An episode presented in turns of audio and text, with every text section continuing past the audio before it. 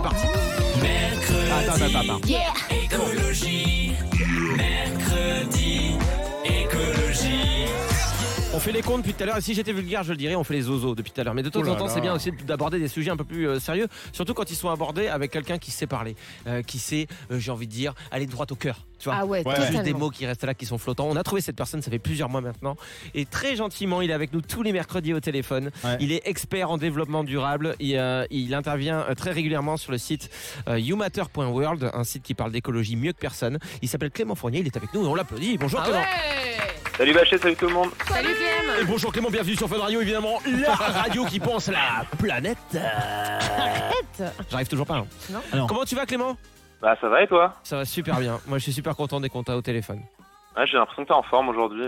En mode Patrick Sébastien un petit peu. Ah, je sais pas quand je dois prendre ce Ah, si, compliment, si, mais en un tout joli cas, euh, compliment, ouais. je pleure. Euh, Clément, euh, me juge pas. Aujourd'hui, je le disais en début d'émission, j'ai pris deux antihistaminiques, j'ai pris deux Aerius euh, contre Ah l'allergie.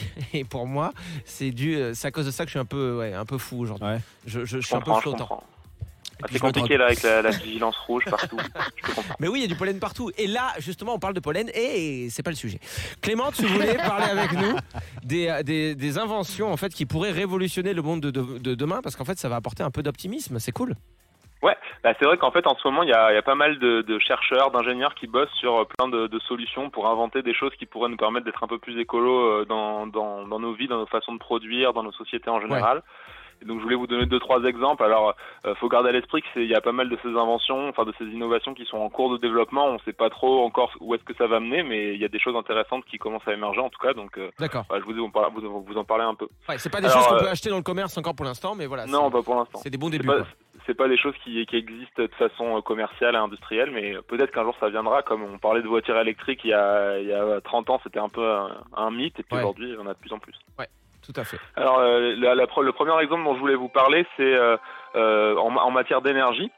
Ouais. Alors, on sait qu'en matière d'écologie, c'est les énergies souvent qui posent problème parce que voilà, produire de l'énergie, ça pollue, ça émet du CO2, et on a déjà des alternatives pour émettre, euh, enfin pour produire de l'énergie sans émettre de CO2. Alors no- notamment les énergies renouvelables, mais le problème des énergies renouvelables, c'est qu'en fait, ça produit pas quand on veut, ça produit que quand il y a du vent ou quand il y a du soleil. Et donc du coup, il y a des chercheurs qui essayent de bosser sur des sources d'énergie alternatives pour produire de l'énergie un peu tout le temps euh, et qui soit de l'énergie renouvelable et décarbonée. Alors parmi les exemples, il y a, il y a des projets qui sont euh, hyper sérieux, genre euh, l'éolien offshore par exemple, ça consiste à mettre des éoliennes en mer, là où il y a tout le temps du vent pour que ça produise en continu, et de raccorder ces éoliennes à, à la terre avec des câbles. Bon ça c'est commence à être assez connu. Il y a des trucs un peu moins connus, par exemple euh, les hydroliennes marines. Alors c'est comme une éolienne mais à l'envers et les pales elles sont sous l'eau et en fait c'est les courants marins qui les font tourner Ah. et ça produit de l'énergie du coup en continu. Donc ça c'est assez intéressant, ça commence super. un peu à se développer. Mais il faut pas se baigner là-bas, quoi. Ah bah Non, non. vaut ma jambe, ma jambe. Mais ça, ce serait pas, ce serait pas grave pour euh, le, bah, les animaux marins, par Bah exemple? ouais, mais je pense que c'est il y a des protections, j'espère.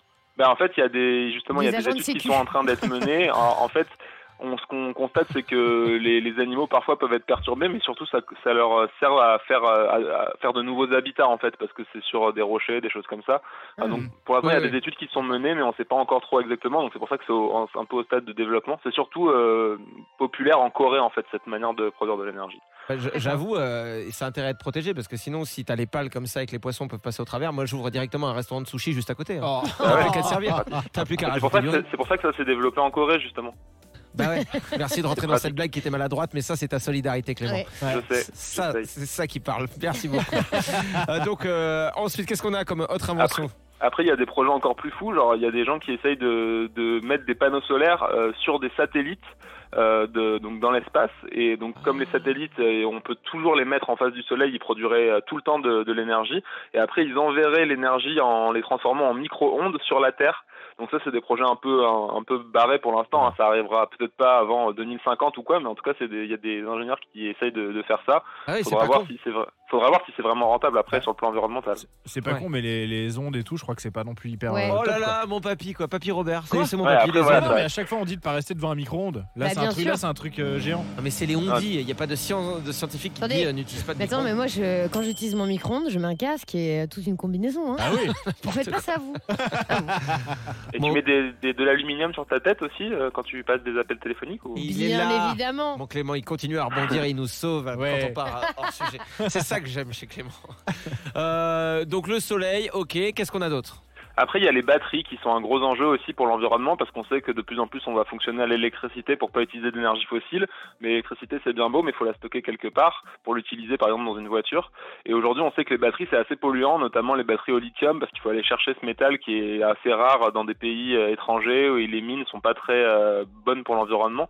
Et donc il y a des chercheurs qui bossent sur euh, des manières de les rendre plus écolos. Alors, notamment, il y a une technologie qui est en train de se développer, c'est les batteries lithium-air. Donc en fait, c'est une technologie qui améliore les batteries actuelles au lithium. Et ce qui est encore plus intéressant, euh, alors c'est une étude qui est sortie il y a 2-3 jours, donc on ne sait pas encore trop ce que ça va donner, mais les batteries au sodium. Alors le sodium, c'est un élément qui est hyper abondant, notamment dans l'océan. En fait, c'est quasiment le même élément que le sel, donc c'est très présent. Ouais. Et ça- on pourrait faire des batteries avec, euh, qui là l'étude qui est sortie dit qu'on arrive à faire des batteries quasiment aussi performantes que les batteries au lithium avec des batteries euh, entre guillemets au sel, enfin au sodium ion.